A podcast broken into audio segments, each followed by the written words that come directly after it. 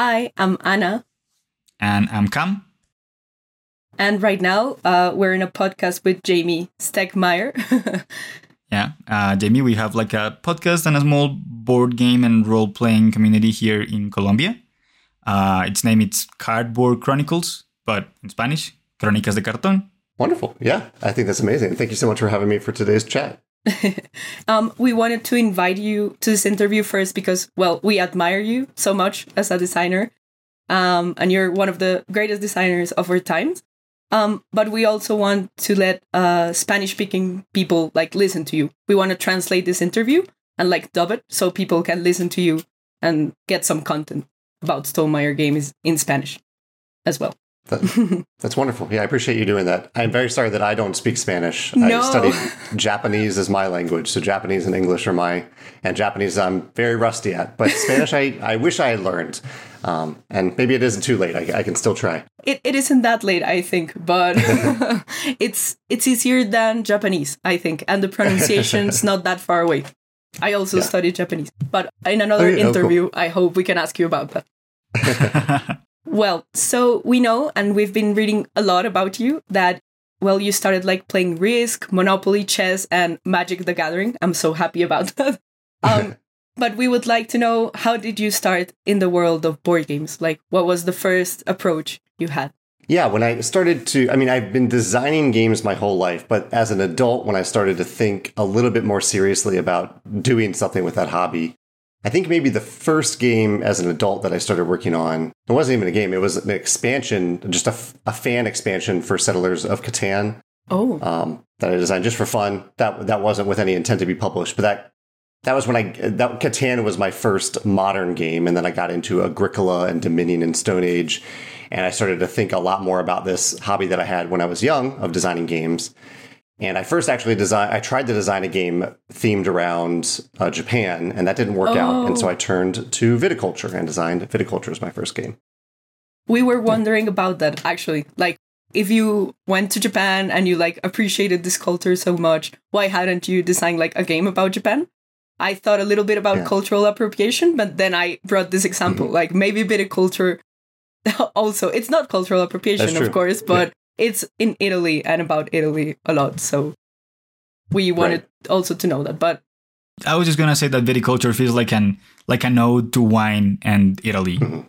basically so we're still waiting for your game in japan now and I still hope to visit that that theme someday. You're right that I, I want to be very aware of cultural appropriation. Um, uh, but especially since Japan is very dear and near to my heart, because I studied the language for so long and I studied abroad there three different times. So it's very important to me. But you're right, it is a different culture. So I would have to approach it either as respectfully as possible or just use Japanese themes like Japanese mythology and folklore, yeah. which I would still have to uh, approach appropriately. Um, but that gives me a little bit of creative freedom. Yeah. Nice. So we follow your YouTube channel and we've seen that you make, you know, top 10 lists about, mm-hmm. I don't know, my favorite mechanics or my favorite like games in this mechanic. And we wanted to ask you not about maybe a favorite game, but what's your favorite type of game, favorite type of mechanic you're playing right now, specific yeah. genre or something? In general, I think my, my favorite genre of game is going very, very big are medium weight Euro games games with you know high amounts of agency and control. And within that category i really love engine building. I really love worker placement. And i, would say those are the, maybe the top two mechanisms that i really enjoy. Um, i love feeling more powerful at the end of the game than at the beginning of the game. Okay. that is great. Yeah. so almost like stonemaier games because i feel like stonemaier games sometimes feel, fit into that category. Not all of them but like mid yeah. uh, euro games with some of those mechanics some engine yeah. building, yeah. Yeah, I found early on, like Viticulture was the first game, and then Euphoria, both of which are medium weight Euro games. And our third game we published was Between Two Cities, which is yeah. a much lighter, shorter game. And at the time, we were thinking, let's go for a diverse array of games at Stonemaier Games. Let's go for some lighter games, some really long, heavy games. But the more I worked on the games here, I found that I, I kept, I was the most excited to work on the medium weight Euro style games. And I found that, you know, if I don't have the passion for a game if I don't have a, the passion for a game, it, it, it's hard to spend a lot of time on it and a lot of t- energy on it. So I, we Yeah. ended up just really focusing on that that type of game for most of our games that we make. That makes a lot of sense. Um, Yeah. I also wanted to ask you, how did you transition from being like, I don't know if this happened like this, like if you were first a gamer, someone who played games, but you recently mentioned like you designed for all, all of your life. So how did this happen? Like starting to design, becoming a gamer, and then becoming a professional designer? Like what happened there? Yeah, I think I mean the, the biggest turning point was when Kickstarter started to have board games on it. Okay. Um, I think that was around tw- 2009, 2010. There was some early, like there was an early Red Raven game on it. Um, there were some early games from Tasty Minstrel Games. Uh, and I, I, I was already fascinated by Kickstarter. I was already fascinated by someday maybe running my own business. And so I started to see these games go on Kickstarter. And it, that kind of renewed my interest in maybe trying something like that. And so I designed Viticulture specifically to put on Kickstarter because I was really just as interested in the game design part of it as I was the entrepreneurship side of it. Oh, Yeah. Okay. Great. Yeah. So yeah, we so we already got the answer to our next question, kinda. Somehow, yeah. Um, yeah, we wanted to ask you like if you maybe designed Euphoria first, but published Viticulture, but you designed Viticulture the first. Yeah. Designed Viticulture the first. Yeah. And then Euphoria. Mhm. Okay, and then following from that, we uh, we wanted to ask you if is there anything you would like to revisit from the first game from Viticulture? Anything you Hmm. feel like maybe you could do better now, or something you like? I did this right, and I would like to maybe use this again in some other game. Viticulture is an it's an odd game because it was my first published game and it's also one of our most successful games.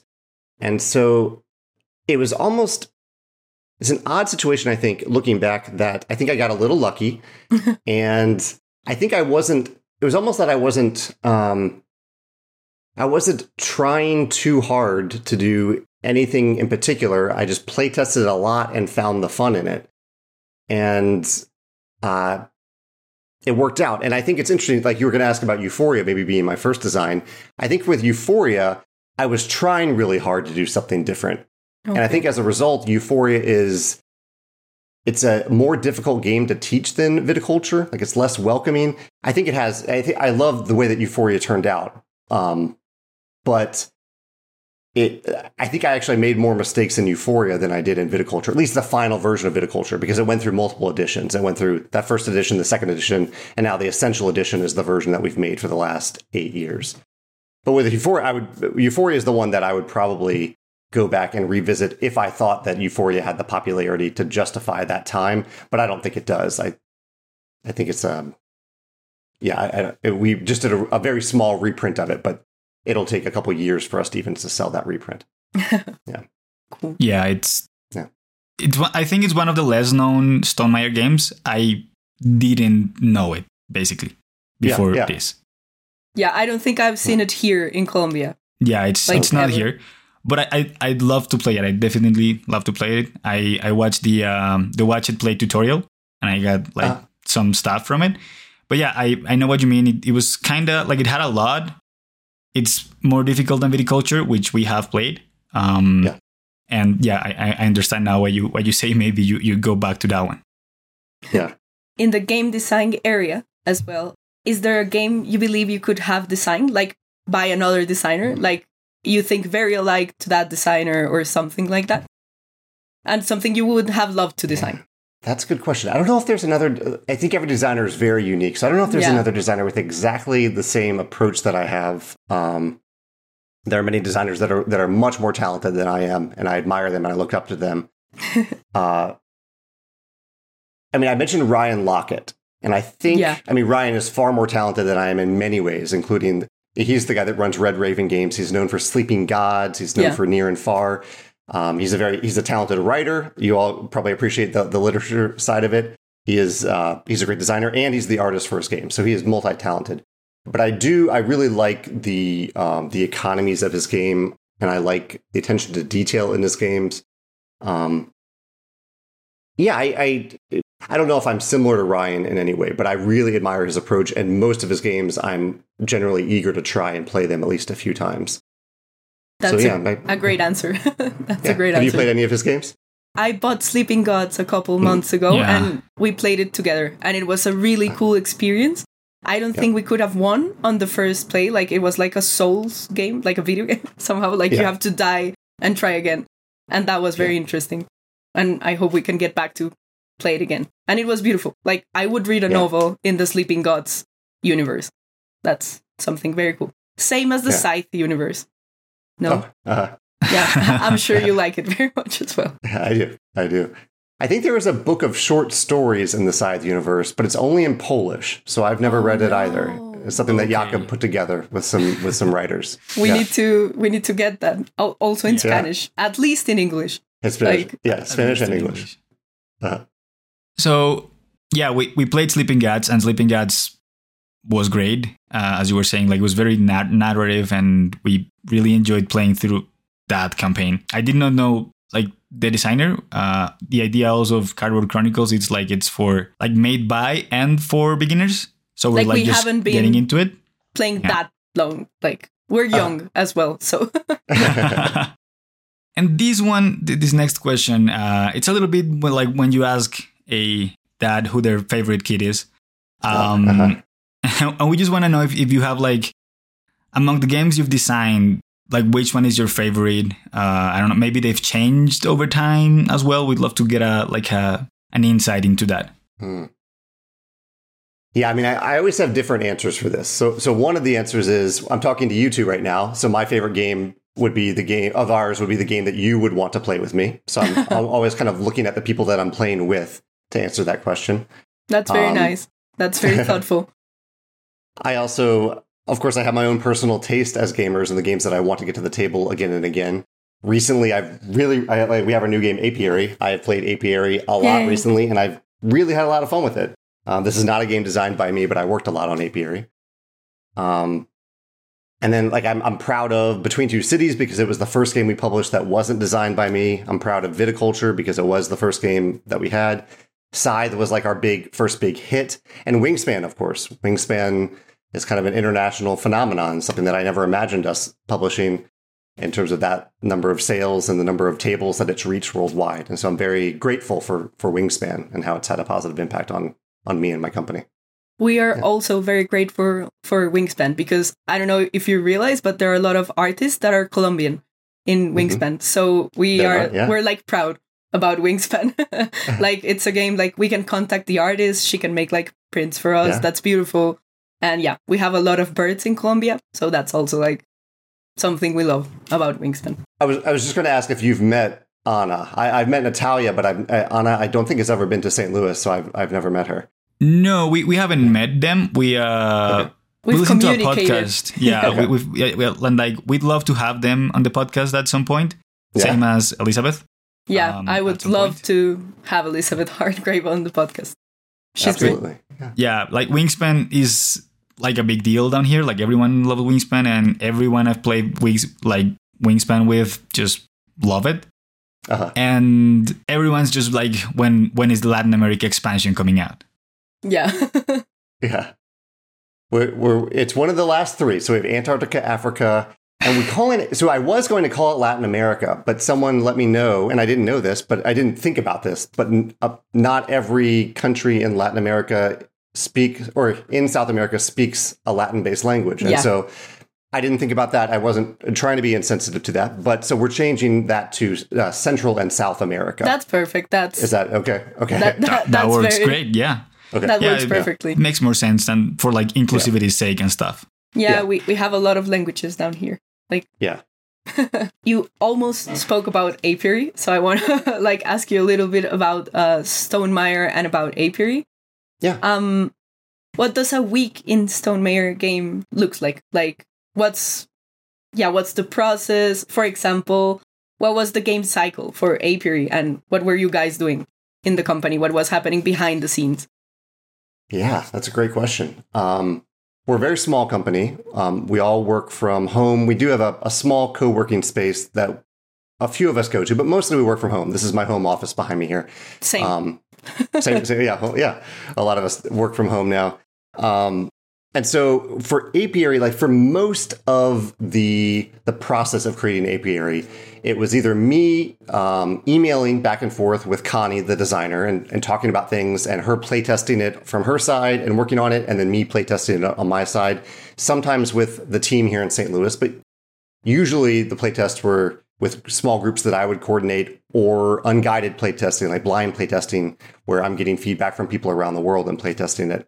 The rest of my team members come in usually later on, um, both a little bit during the pre production process when we're making the game actually look like the final version of the game, like the graphic design, the art, all the little decisions that go into the components. Um, but a few of my coworkers really don't even focus on the game until after that. They're focused on uh, retailers and distributors and yeah. localization partners translating the game into other languages. And so they're more focused later on after the, the game is complete. And, um, and then later on, I also focus on the marketing side of things, selling on our web store and letting people know the game exists and coordinating reviews and things like that. Um, so it's a team effort, but different people are very involved at different times and maybe even not really involved at all uh, at other times of the game's uh, creation. Yeah. Okay. I love the idea of having like a, a small company and like working from home and like making yeah. these huge games anyway. Like I imagine it to be more like an office and it isn't. so I like them better now. like I like some higher games better now. I've listened to a lot of interviews uh, like you you've given. Um, Cams is a fanboy. He yeah, won't, I'm a fanboy. He won't say it, but I'm a, I'm a Stonemaier fanboy. Cam can hide it. and I like you always say like you work crazy hours um how do you like what's one of your days look like like usually? Yeah. So yeah i'll, I'll tell you about today. So today uh, at 6.30 my cat woke me up and told me it was time to get to work. Yeah. And so uh, it's 6.30 usually i start the day around 7 6.30 is a little bit early. Um, but uh, usually the morning is responding to emails and doing content creation, whether it's the YouTube channel or the Stonemaier Games blog, things like that. Um, and oftentimes dealing with problems. There's little problem, hopefully only little problems. Sometimes there are big problems, but usually just little problems that pop up every day that I have to to work on and deal with.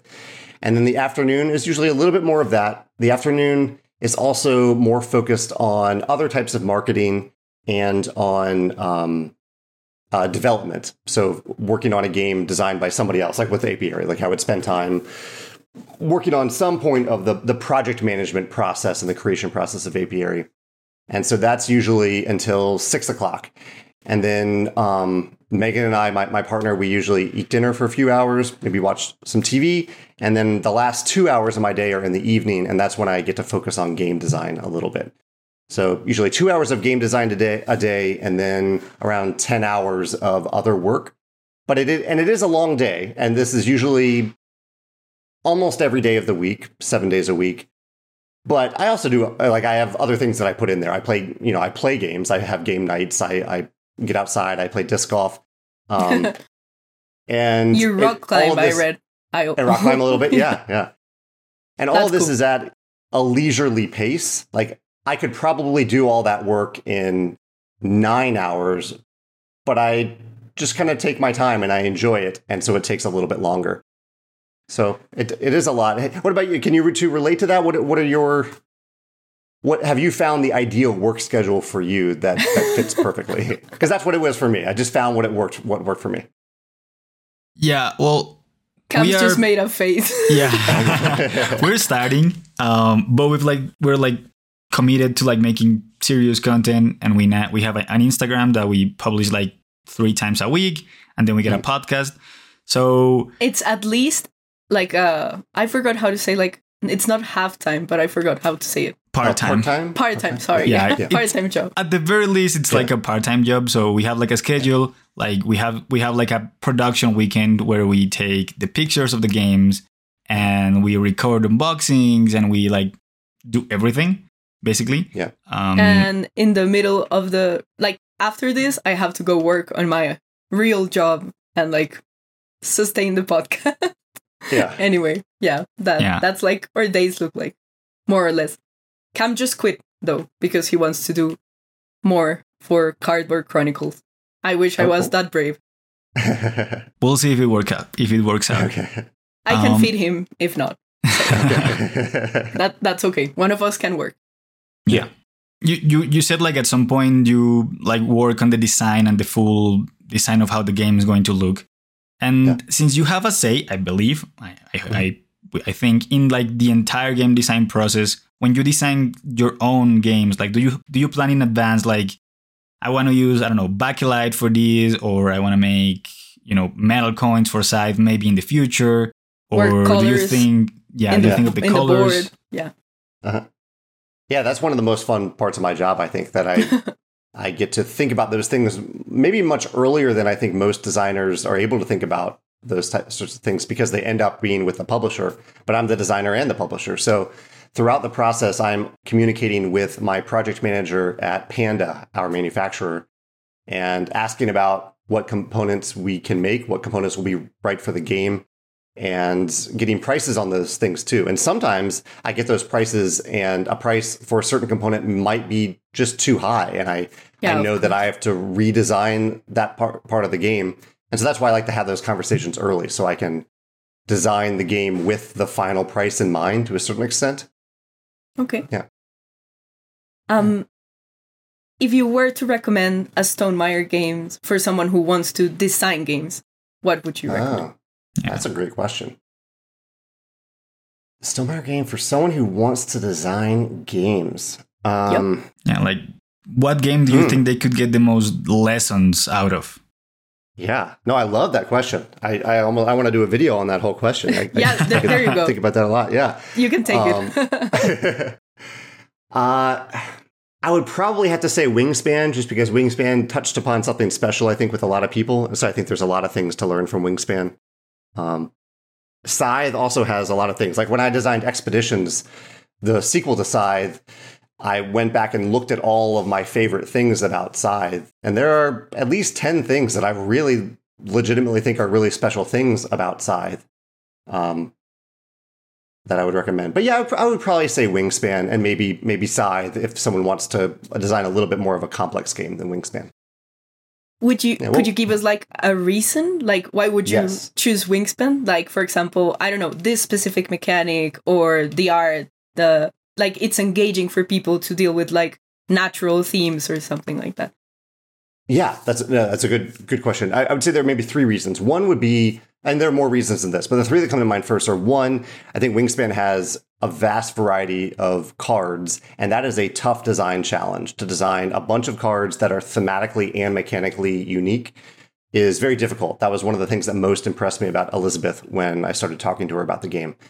The and so with that amount of variety and complexity, number two would be that the actions that you're actually taking in Wingspan are not all that complex. They're they're very simple. You're either playing a bird, you're laying eggs, you're you're getting some food, or you're getting more cards, and those are displayed on the on the player mat itself. So you don't have to really remember anything in viticulture. Everything you need to know is right there in front of you, which I think is a great design thing for, for me to remember.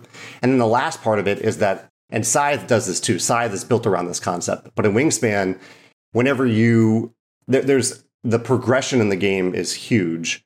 Every time you play a bird, you are getting, uh, you are making things better.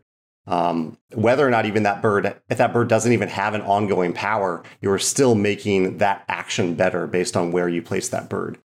And so everything you do in the game, I think feels good, feels like you're making progress. And I think that's something for that I love for designers to keep in mind when they're designing games. Yeah, We will but I love keep that it in question. mind. Yeah, thank you. we will keep it in mind. um, and let's go into the last part of the interview, so we can Okay. like ask you a little bit about your writing because we're very interested in that. yeah, um, yeah. we know that your board games can be very narrative, and that you you've stated like in a couple interviews and places that you're like an avid reader and that you've Mhm. written books. Um, what's your current approach to writing? Do you write? Do you want to write something? Yeah, thank you for asking about that. Um, it is one of my my my biggest passions is is is writing. Most of my writing now is is um, business style writing. Like it's about Stonemaier Yeah. games. It's um, the content we that I create for the company. Um, which is fun. It's a different type of writing than fiction writing. Uh, but I currently I'm designing a really, really big open world exploration game that Ooh. doesn't have as much text as Sleeping Gods, but it does have all like it's not as long. Every passage of text isn't as long as Sleeping Gods, but there is a lot of text in the game, and so I've had a lot of fun writing it. In fact, I'm on my other computer right now, my other screen.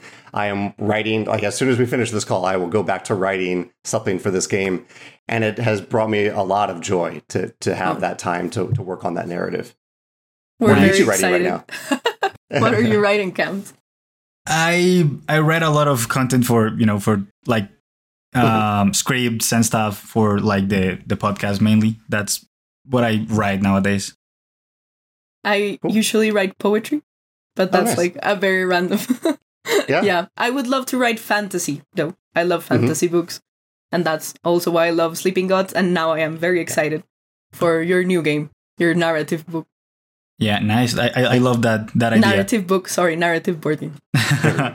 yeah, but I like you mentioned expeditions a while back and i played it once and i had to buy it uh, and actually uh-huh. the idea is to release this podcast along like during the week that we're gonna cover expeditions Feature, on instagram yeah, yeah like we're gonna have like a whole thing and one of the main reasons is it's narrative you know it kind of like tells a story and i think that's one of the strong points from like stonemaier games a they have like a narrative so i can explain someone how to play by telling them a story. And I think that's super yeah. engaging and mm-hmm. valuable. And be like they are so pretty. Like, you know, you, you can easily convince someone to play a Stonemaier game, just like, hey, look at this box. Don't you want to play what's in here? and then you touch the tapestry like player boards uh. and you can't stop. I was like fidgeting with them the whole game the other day. Yeah. We replayed it. um, so the one one of the last things is, you know, we um we read somewhere that you wrote a novel and yes. you ended up it ended up like you ended up publishing the uh, crowdfunding guide, which I've been like listening to on Audible, and yeah. we we want to know what happened to to Wrinkle to your to your novel. Yeah, what is up with that? Uh so I really enjoyed writing Wrinkle. That it was it was it was one of those things where I kept telling myself, someday I want to write a novel. And then at one point, I was like, I just need to do it. And so I didn't, that was what I did for about two months. I just, I just wrote this novel and I had a great time writing it. The part for me about writing a book I found that is not as fun as the additional, the orig- original writing is editing. The yep. editing is not nearly as fun, but it's, I would say it's even more important than the initial process. And so I kind of stalled out there. I I I wrote it, I shared it with some people, and I got some feedback with it. But it uh, it was kind of daunting to me that I would then have to go back and for it to be really good for me to go back and rewrite rewrite the whole thing. Yeah. And so that that uh, that's what stopped me. And so someday I hope to return to it, but it's one of those things okay. that I keep saying someday, someday, and I keep making games instead of going to focus on that. yeah. Well, keep making games though. People will hate us games. if you start writing instead of making games. um, yeah, we, would we'd, we'd love yeah, to read ahead. that. We'd love to read that at some point if it ever comes out. But yeah. in the meantime, you, you write like great games as well. So you're doing well, good. You're you. doing great. Like on, on, on the writing front. well, thank you. thank you so much, Jamey. I think that's all the time you have for us right now. So is yeah. it? Do we have time for one last question? Sure, let's do one. Let's do one last question. Yeah. Okay, the last one. Cams, choose wisely. What's the last question you want to ask, Jamey? Okay. We wrote like a thousand questions, just so you know. yeah. And we had to like. We had choose. to like, yeah, just call it down for like, we were like an hour here, like, this, yeah, this is not important. This is not important. This is just me being a fanboy. Uh, yeah. So, yeah, I'm going to ask this one. So, do you view board games as an art form? And if so, how or maybe why? I think it is a it, it is like any other form of creativity where you're creating something. I think it is I think it is a form of art. Um, and it's really a form that combines multiple forms of art because like you have the wonderful illustrations in a game that is a more traditional form of art and then you have the experience that you're providing through the game itself at the same time, I don't. I try to avoid any form of pretension by saying Yeah. that what I'm doing is special or different or, or better than any other form of art. That isn't the case at all. I just want to I just want people to have fun with our games. So um, That's, that's, my that's my goal. Yeah. Thank you so much, Jamey, for being so kind to us and letting Oh. us have this interview. Yeah. Thank you both. This was a pleasure. I love the I love your questions. oh, you. thank you so much. I hope that was good. that maybe in the future we can make another interview, Like- maybe about like specific things. Yeah. Yeah. Absolutely. Maybe next year or something like that. That'd be wonderful. Yeah. Yeah. Thank you Mm. very much. Yeah. Say goodbye to the people in the podcast. Bueno, adios. Goodbye.